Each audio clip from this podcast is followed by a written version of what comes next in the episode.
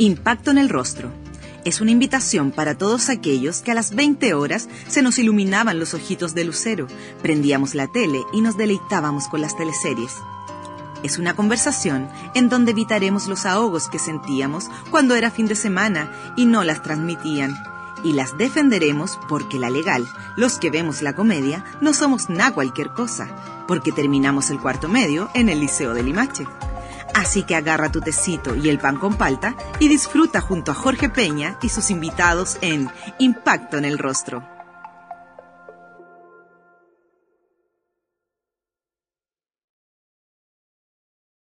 Hoy nos acompaña José Antonio Rafo. ¿Cómo estás, José Antonio?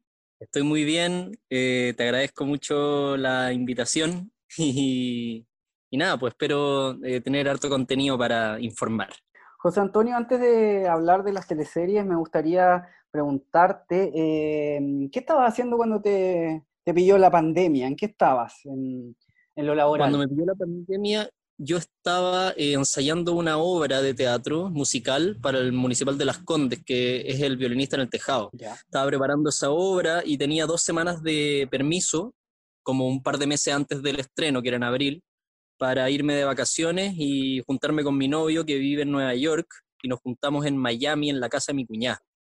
Y bueno, eh, pasé dos semanas acá y al final del proceso, un poco antes de, tener que devolverme a Chile, eh, empezó a quedar la embarrada con la pandemia. Me cancelaron el vuelo y empecé a quedarme. Además que en, en, el mismo, en el mismo contexto se canceló la obra, se cancelaron un montón de cosas. Al final decidimos en pareja quedarnos como eh, un tiempo juntos hasta ver qué iba a pasar. Y bueno, ahora que estamos ya a fines de junio, todavía estoy acá. Y me voy el sábado recién a Chile. ¿Al sábado vuelves? Mira, por, por lo inmediato estoy trabajando en algunas cosas online. Eh, estoy haciendo hartos lives. Em, y también estoy trabajando en un programa de televisión que estamos haciendo con una compañía para una eh, caja de compensación.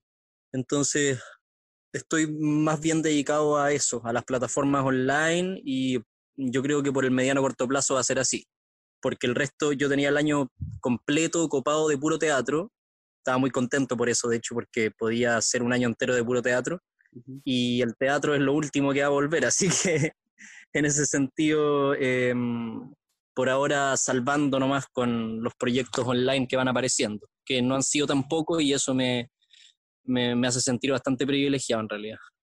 José Antonio, el, teatro ha sido bastante golpeado, eh, no solamente por la pandemia, sino que también por el estallido social desde octubre. Claro, efectivamente. O sea, bueno, de hecho, cuando partió el estallido social, yo estaba eh, haciendo una temporada de teatro también de un musical en Teatro Nescafé de la Arte, una comedia de los contadores auditores. Y, y tuvimos que suspender las últimas dos semanas de funciones, de hecho, por el estallido. y eh, porque aparte también nosotros estábamos todos sumándonos obviamente a, la, a, la, a las protestas de ese contexto y, y, yo creo que desde ahí hasta la fecha más bien eh, yo me he dedicado un poco más a, al movimiento que, que, a otra cosa. Obviamente trabajé durante ese tiempo, eh, hice, hice teatro también después, pero y ensayé, eh, sobre todo el violinista, que es lo que íbamos a estrenar ahora, y, y bueno, ya sabemos cómo terminó todo eso. José Antonio, y con, con todo, esta, con, con, todo este tiempo, eh, comillas, libre, eh, ¿has podido reflexionar sobre la pandemia, el estallido social? Porque me imagino que las artes en algún momento se irán a hacer cargo de todo lo que está pasando. Sí, definitivamente. Yo creo que es nuestro rol principal eh, hacernos cargo de los contextos, ¿no? Como, como artistas, como, eh, como creadores, entre, entre comillas, en, los distintos niveles de creación. Y por supuesto que sí, he tenido mucho tiempo y lo he ocupado también para, para eso, para la reflexión y para volver a mirar hacia adentro, que yo creo que es un poco como lo único que nosotros desde el oficio podemos hacer, en, el sentido de comprender el contexto en todos sus matices, en todas sus aristas y sus prismas, y después poder en el fondo también hacernos cargo de, de, las instancias comunicacionales que tenemos que generar de ahora en adelante para este nuevo mundo que espero que se empiece a proyectar, que los antiguos dioses y, y las bases podrías empiecen a desaparecer y se empiece a generar una nueva sociocultura. Eso es lo que yo, desde quizás desde mi utopía, eh, eh, intento tener fe, digamos. José Antonio, em, ¿has podido revisar estos Netflix del, del teatro como Escenix? Recordemos que a ti te podemos ver eh, con A la cabeza del ganado. Em, sí, sí, sí, sí, he revisado algo, bueno, vi, la, vi mi propia obra también por esa plataforma y fue bien divertido verme en el escenario, pero como ya en una cosa casi televisiva, como una mixtura interesante, encuentro que está súper buena esa instancia que generó la Pati Neira con, con otra gente, em, creo que para nosotros es súper importante. Y, también participé de otro montaje que se, que se reprodujo por Escenix, que era em, una especie como de multimontaje interdisciplinario que hicieron los contadores auditores acerca del Rey se muere. Y ese también fue un, experimento bien interesante, que también se, se, se, reprodujo, digamos, por Escenix, que creo que es una plataforma que tenemos que empezar a sacarle el jugo y también tratar de entenderla, apoyarla y, y, respetarla por lo que es, que en el fondo una plataforma de teatro para los nuevos tiempos, que son incluso ahora más eh, todo a través de, la pantalla.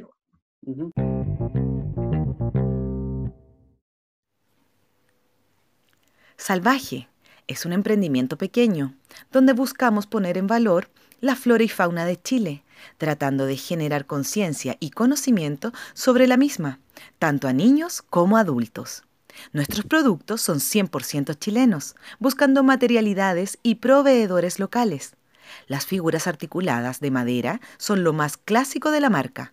Las pueden ver en nuestro Instagram, arroba salvaje-cl y o página web www.salvaje.cl. José Antonio, cuando te revisas, por ejemplo, en Escenix, ¿qué, pasa contigo? ¿Qué, sacas en limpio? Es buena esa pregunta, porque claro, uno está acostumbrado a verse, eh, a verse en pantalla, pero desde otras instancias, como más bien cine, series y televisión. Eh, en el teatro es bien extraño, porque en el fondo el teatro no está hecho para verse reproducido en una, en una plataforma eh, de, medios como una pantalla, digamos. Entonces, en el fondo también hay, hay una especie como de capa o de, o de pared o de muralla o de límite que, que tampoco permite que el fenómeno teatral se, se lleve a cabo en un 100%. Entonces, ya partiendo por ahí, es un poco incómodo verse actuando teatro por medio de una pantalla, digamos.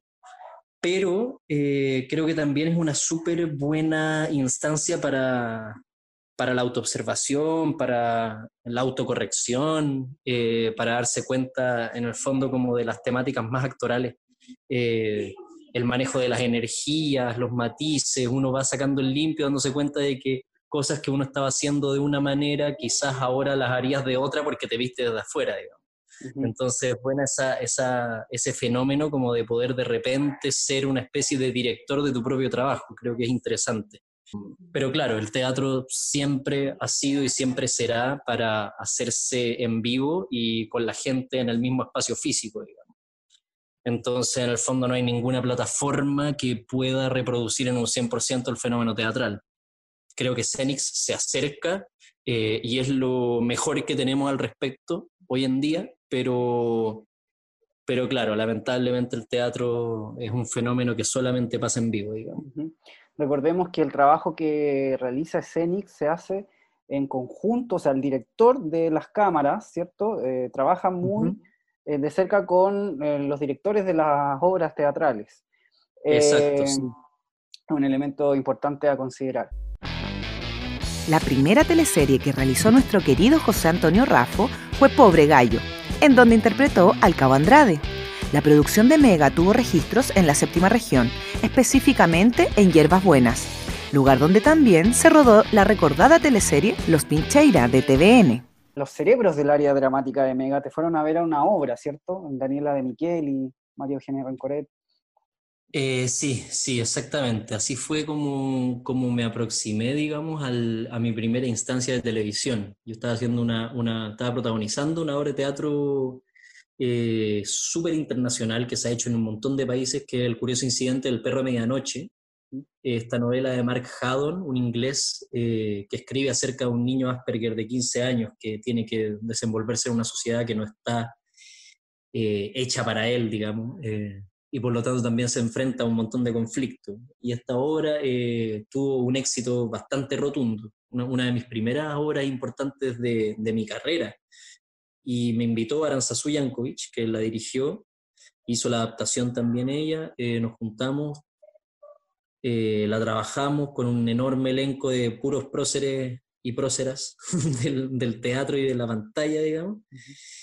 Y al estreno de esta obra llegó eh, Kena Rencoré, Daniel Micheli, eh, Nicole Emparte, creo que también estaba, eh, Bruno Córdoba, directores, productores y ejecutivos del, del Mega. Y a propósito de eso, le pidieron a Moira Miller, que en ese momento hacía un taller de actuación eh, de Mega eh, que me invitara al taller.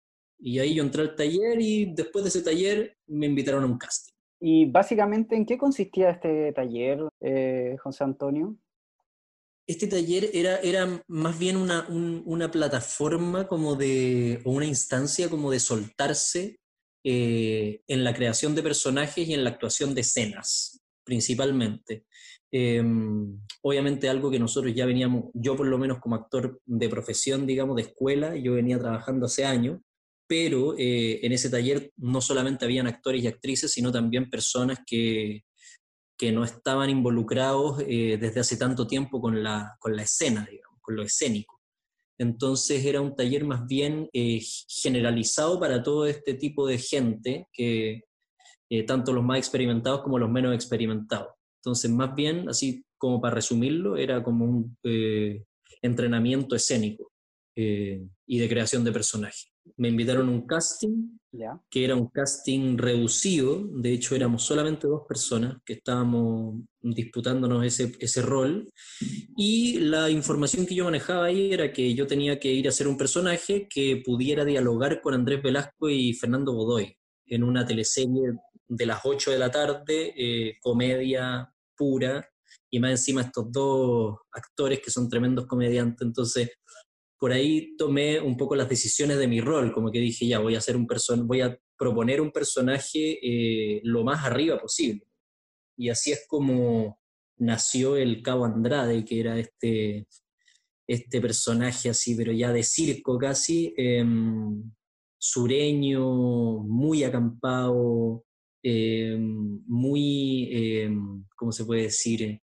Eh, muy sanito de corazón, ¿cachai? Bondadoso, chistoso, con la talla flor de piel.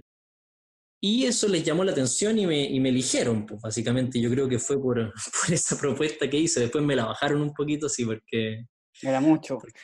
Era mucho, era mucho. Era, yo, yo, yo en, ese, en, ese, entonces entré con hacer como un poco de pareja de comisaría con, con la Romina Norambuena, que hacía esta Cabo Morales. Y el Cabo Andrade y la Cabo Morales eran como una especie de, de, de personaje pivote, un eh, personaje que, que en un principio eran un poco más de relleno, como que había que hacer ver que había gente trabajando en la comisaría y que habían, había que tener a ciertas personas encargadas de, de los mandados, de las cosas más, más prácticas, y para eso estábamos nosotros ahí, pero empezamos a proponer cosas, con la Romy hicimos al tiro buena, buena onda, y, y empezaron a salir cosas súper interesantes. Aparte estábamos con, con, el Fernando Godoy, como te decía, con el Andrés Velasco, con la Pau Volpato, ¿cachai? Que proponían, también nos ayudaban mucho como a proponer, a estar más presentes. Eh, el director, el Nicole en parte, también es, un, es un, director súper cercano, entonces él también estaba preocupado de que nosotros brilláramos lo más posible. Y nosotros también eh, creativos y con hambre y ganas de hacer, eh, teníamos propuesta para todo. Entonces, en el fondo empezaron a darse cuenta desde el guion que, que era interesante lo que estaba pasando con nosotros. Y ahí empezaron a hacer más escenas, después tuvimos relaciones amorosas, se generaron otros conflictos a partir de nosotros, a la gente le gustaban nuestras representaciones entonces, y caracterizaciones, entonces en el fondo todo se fue dando un poco de la mano. ¿Tú tenías comunicación con Rodrigo Bastidas, el guionista de esta teleserie? No, no, no, no, yo no tenía comunicación eh, para nada con él, pero yo soy súper amigo y en ese tiempo incluso vivíamos juntos con uno de los, de los, de los guionistas que trabajan con, con Bastida. Con Bastida. Em, y si bien siempre tuvimos una relación súper profesional en el sentido de que nadie se contaba nada, porque ahí cada uno con su departamento, digamos, pero sí yo tenía como muy de cerca la, la sensación de que estábamos haciéndolo bien, ¿cachai? Porque, porque este amigo mío que escribía para esa teleserie me decía siempre como, oye, eh, puta, nos están pidiendo más escenas de ustedes, como bacán, felicitaciones. Entonces teníamos ese pequeño vínculo, esa es la única relación que yo tenía con el guion, digamos. El resto ya era solamente lo que uno se trabajaba ahí mismo. Esta teleserie se grabó en Yerbas Buenas, en la séptima región. ¿Tú eh, conocías este lugar antes de la teleserie?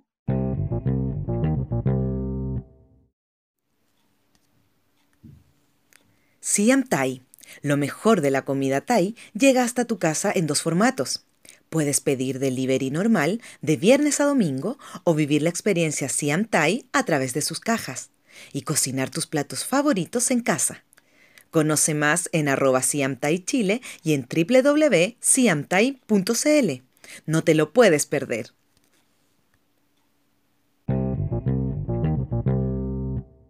No, no, fíjate, no, no conocía este lugar y me encantó conocerlo porque es un, pueblo maravilloso, eh, en un entorno hermoso, eh, en la precordillera eh, no tan al sur, entonces tampoco es demasiado turístico y creo que es un lugar que se debería conocer mucho más porque de verdad es muy bonito.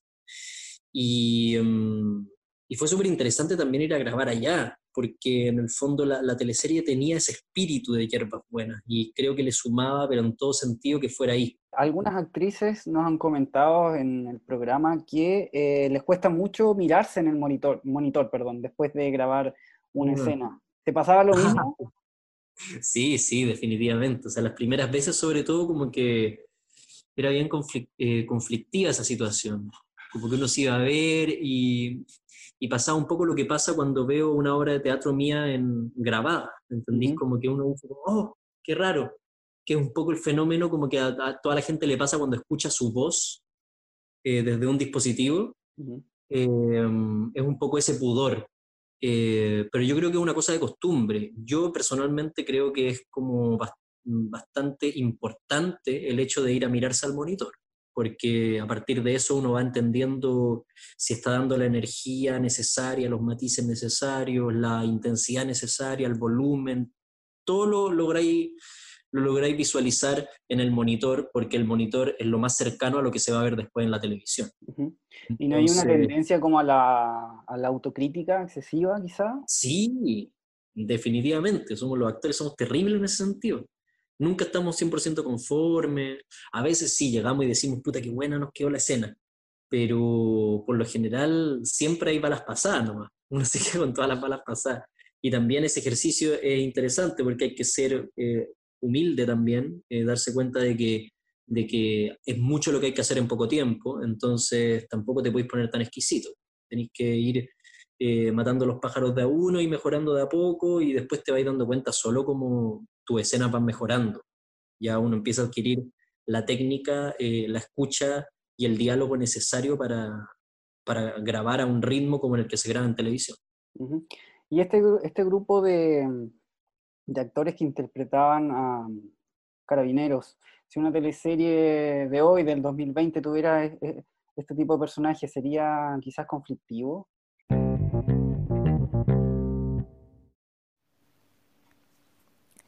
¿Deseas sentir la frescura del agua en la comodidad de tu hogar? Con agua pura, vida nueva. Lo puedes lograr Obtén agua purificada y consigue hidratarte sin correr riesgos y con un sabor naturalmente delicioso. Para mayor información, más 569-5683-6586 o al Instagram arroba agua vida nueva purificada.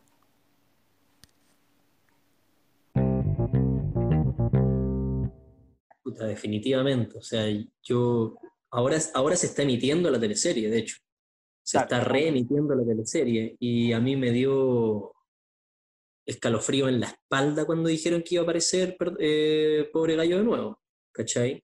Em, creo que obviamente desde el 2016 hasta la fecha ha cambiado todo, eh, o 2015 creo que partimos en verdad.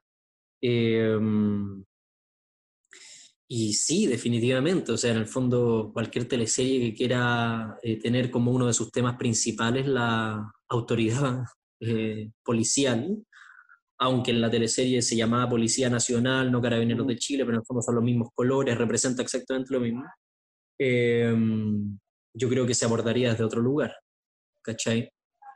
Porque em, esta, eh, nosotros, nosotros hicimos una versión embellecida y, y bondadosa de la fuerza policial, ¿cachai? Una comedia que era para niños, básicamente. Entonces, bueno, para todo, para todo el mundo, pero también para niños, eso hoy y creo que sí, ahora sería súper conflictivo trabajarlo y no, y no abordar eh, la violencia, los abusos de los derechos humanos y todo lo que hemos visto pasar y tenemos todo registrado en nuestros celulares, digamos. No, me parece que no hay muchas formas de defender a la institución, todo lo contrario.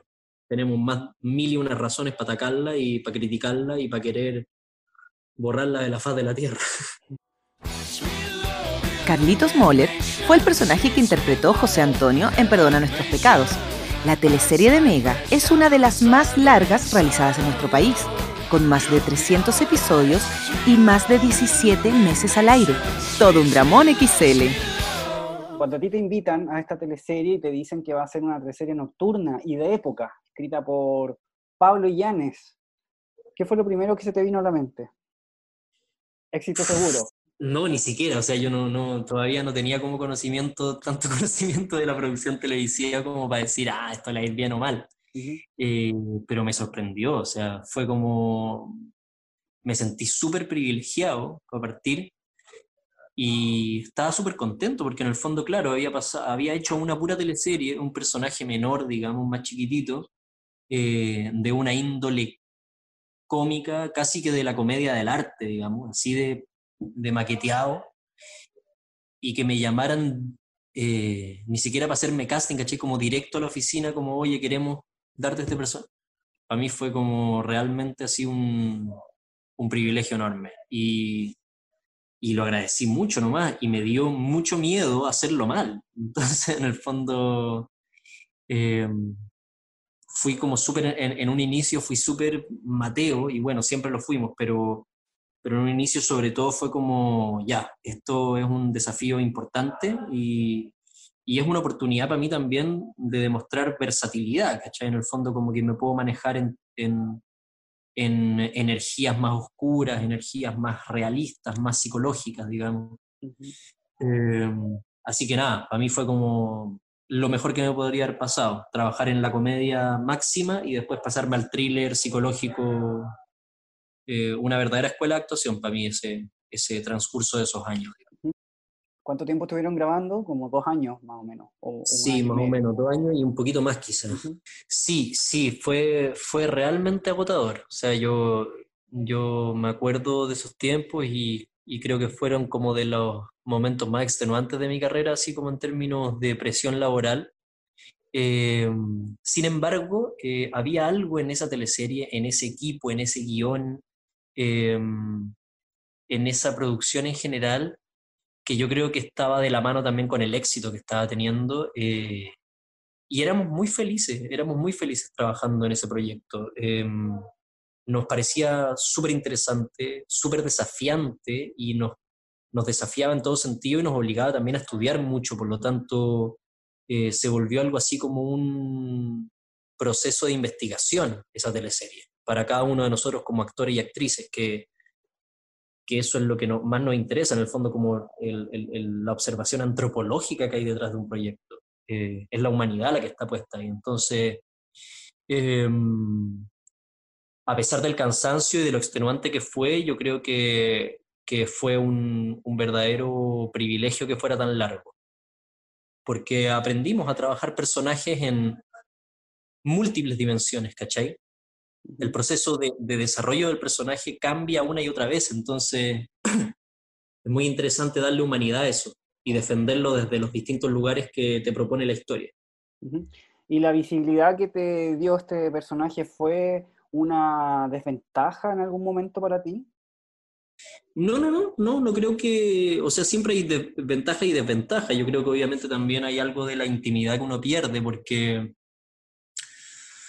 porque de repente fuiste al supermercado y ya no era el vecino que iba al supermercado, sino el actor de la tele que estaba ahí, que en el fondo la gente quería fotos o, la gente sentía que te conocía más, por lo tanto te abordaban con energía distinta o uno se podía sentir observado de cierta manera.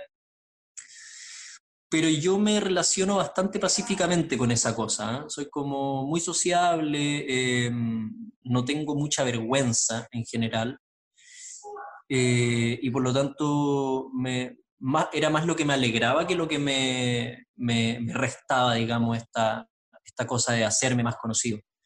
Em, y además que creo también que pasa por, por cada uno, digamos, el manejo del ego que uno tenga y, y de cuánto te creía el cuento, porque si decís como ya, ah, soy famoso, ahora ahí te las traigo, Peter, no, es más bien como una cosa de agradecimiento y de, y de entender que si la gente te reconoce es porque, es porque a la gente le está impactando también lo que uno está haciendo. Y ese es el fin de nuestro oficio en el fondo, la conmoción del, del, espectador.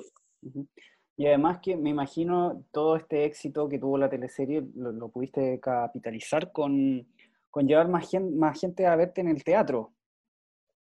Sí, absolutamente. También empezó a pasar eso. O sea, en el fondo las obras de teatro en las que yo estaba, eh, también había una llegada bastante importante eh, producto de la televisión.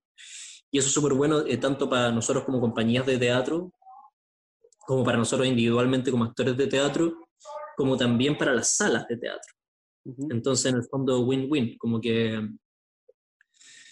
Además que a la gente le interesa mucho verte en distintas plataformas, ¿cachai? Y se sorprenden mucho también cuando van a ver el teatro y te ven haciendo un trabajo que no tiene absolutamente nada que ver con el trabajo televisivo, ¿cachai?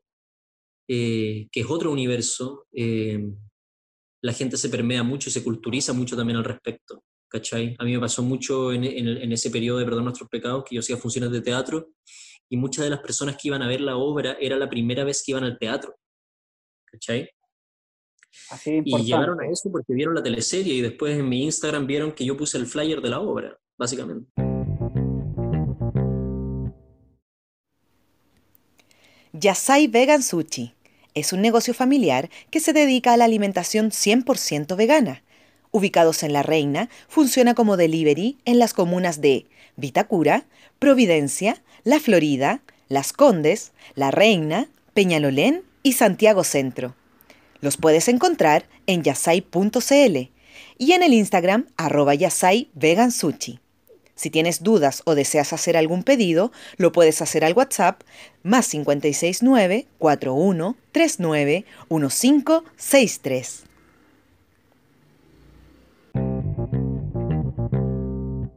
Algunos actores han confesado que no les gustó el final, que sintieron que fue un poco a la rápida. ¿Te quedaste con esa sensación?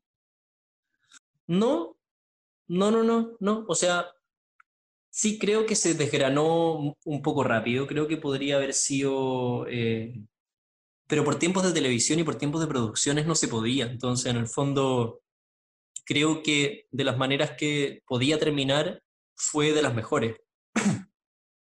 No había más tiempo para hacer otra cosa, ni para desarrollar otra cosa. Eh, había que finalizar, por lo tanto, ahí creo que la gente que trabaja en eso y que toma esas decisiones, desde Pablo Llanes para arriba, o para abajo, para donde quieras.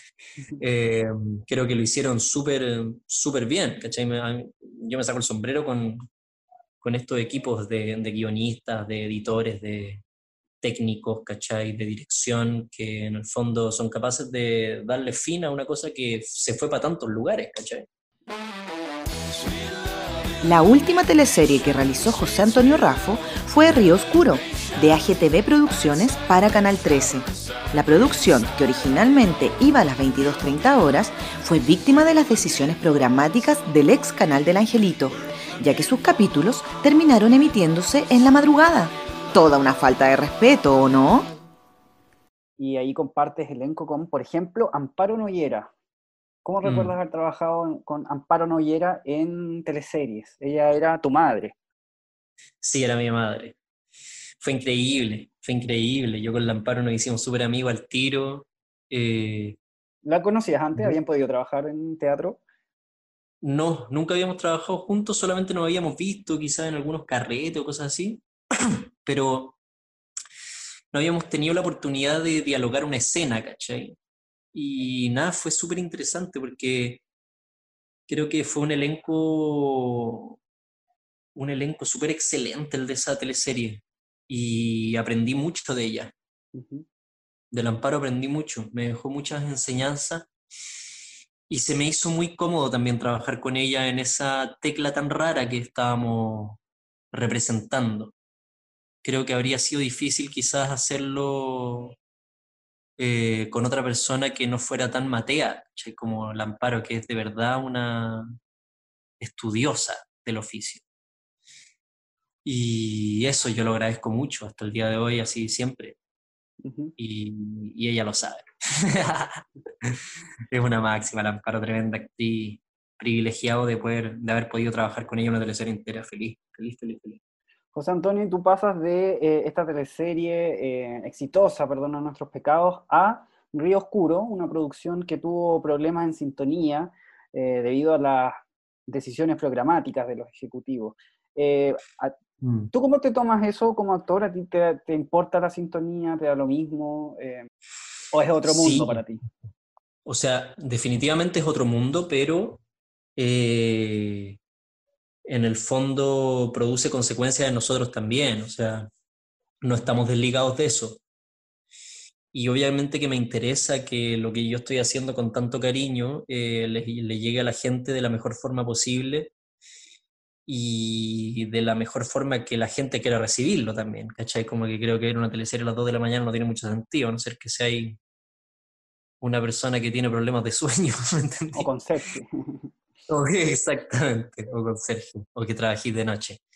Em, pero eh, sí, definitivamente, obviamente golpea a los actores también no tanto la sintonía, porque en el fondo uno entiende que a veces te va bien y a veces te va mal y es parte de, pero más bien también como por la integridad de los, de los productos, por la integridad de, la, de los proyectos, ¿cachai? El trabajo de muchas personas se ve afectado por decisiones de personas que quizás no entienden lo que uno está haciendo en el set, ¿cachai? El desafío que conlleva hacer una teleserie y entregarle a la gente una ficción que, con la que se pueda sentir identificada y compenetrada, digamos. Entonces, eh, creo que sí, obviamente nos afectó, a mí particularmente me afectó el, tema de, la sintonía y de los errores programáticos, como, lo dijiste, como bien lo dijiste tú.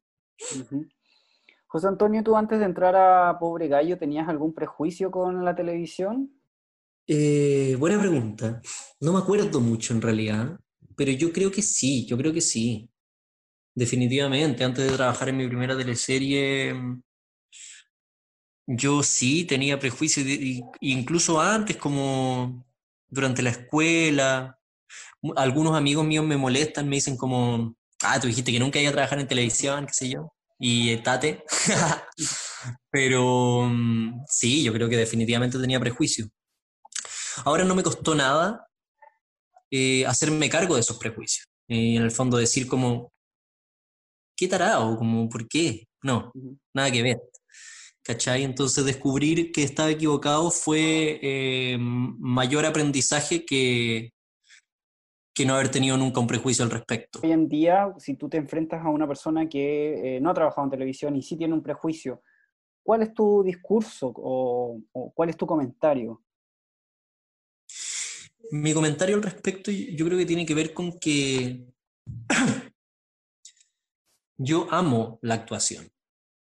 La amo, me apasiona profundamente, al igual que la música también.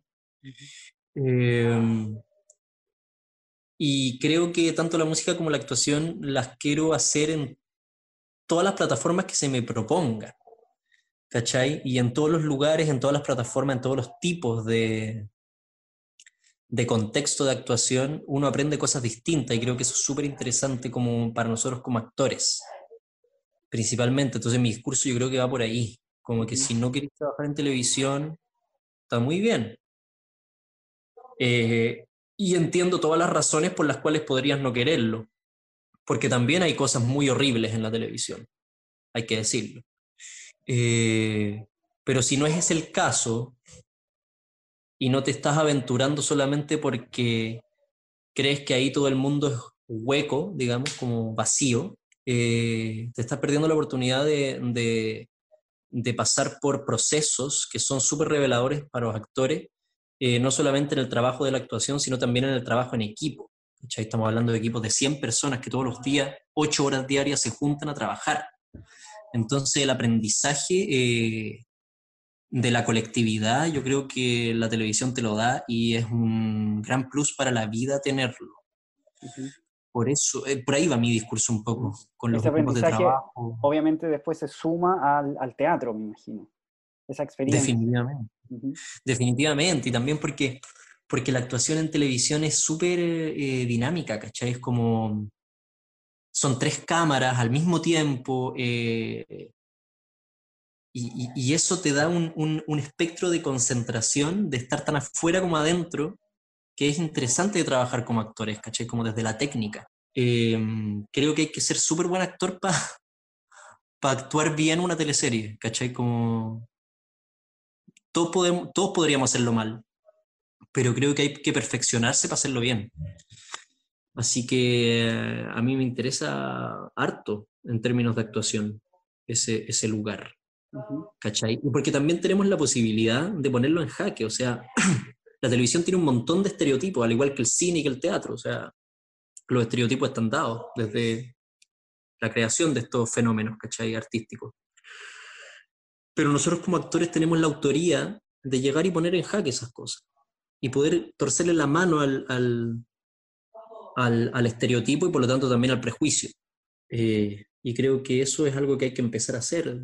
¿Tú volverías a hacer otra teleserie? Sí, obvio que sí. Obvio que sí. Y ojalá ese futuro sea mejor, digamos, como no... Eh, ojalá la televisión también sea un espacio mucho más consciente y, y mucho más informado y con una voluntad mayor de comunicar eso que la sociocultura actual necesita para crecer y para mejorar, ¿cachai? Eh, porque es muy fácil seguir haciendo lo mismo de siempre y es muy fácil también dejar a la gente creyendo que las cosas son como son, ¿cachai? Entonces creo que la televisión está obligada para su propia supervivencia a mm, acceder a discursos más profundos y a tomarse la actualidad con verdadera representatividad, con respeto y con amor eh, y con empatía, de tal manera de, que, la televisión también sea un espejo consciente de la sociedad, ¿cachai? Y no solamente un negocio, que creo que, no tiene sentido que hagamos nada si solamente es un negocio, ¿me entendí? Entonces, eso, eso, yo feliz, o sea, a mí me encanta trabajar en televisión, creo que me interesa mucho como artista que si yo estoy cambiando, si estamos todos cambiando, que el formato también cambie, que la televisión cambie, que las sociedades empresariales que manejan la televisión cambien, que haya voluntad de cambio, que haya empatía, humildad. Una herramienta muy masiva, una teleserie, tiene más de 100 capítulos, una hora eh, de lunes a viernes. Eh, es un espacio importante que no, debería, no deberían eh, prestarse para hacer cosas porque sí, si me explico. Exactamente, a, a, eso, a eso voy, a eso voy. Creo que Perdona nuestros pecados, de hecho, es un ejemplo de que había mucho contenido ahí, ¿cachai? Eh, habían un montón de cosas que también como que remaban un poco para, el otro lado, pero yo no sé si en la cabeza de Pablo, eh, pero había un montón de destapes, ¿cachai? Como temáticos súper importantes, ¿cachai? Desde, en relación a los tópicos que se presentaban. Eh, lo que pasó con Mechita y, y Bárbara, esta relación lésbica, eh, que tuvo un alcance internacional, ¿cachai? Como súper amplio eh, y súper importante en la comunidad LGBTI. Creo que esas son cosas como que realmente importan, ¿cachai? Realmente generan algo, generan un, cambio, una, una, una, nueva mentalidad en una sociocultura que está muy enferma, producto de las injusticias del sistema, ¿cachai? Entonces, creo que, y como tú bien dices, es, un, es una plataforma súper poderosa y no podemos darle la espalda. Tenemos que aportarle lo que más pueda, lo que más se pueda, para hacerla mejorar y, y trabajarla en conjunto con el contexto, ¿cachai? Como no olvidar nunca lo que estamos y por qué estamos así. Impacto en el rostro es una invitación para todos aquellos que a las 20 horas se nos iluminaban los ojitos de lucero, prendíamos la tele y nos deleitábamos con las teleseries. Es una conversación en donde evitaremos los ahogos que sentíamos cuando era fin de semana y no las transmitían. Y las defenderemos porque la legal, los que vemos la comedia, no somos nada cualquier cosa, porque terminamos el cuarto medio en el Liceo de Limache. Así que agarra tu tecito y el pan con palta y disfruta junto a Jorge Peña y sus invitados en Impacto en el Rostro.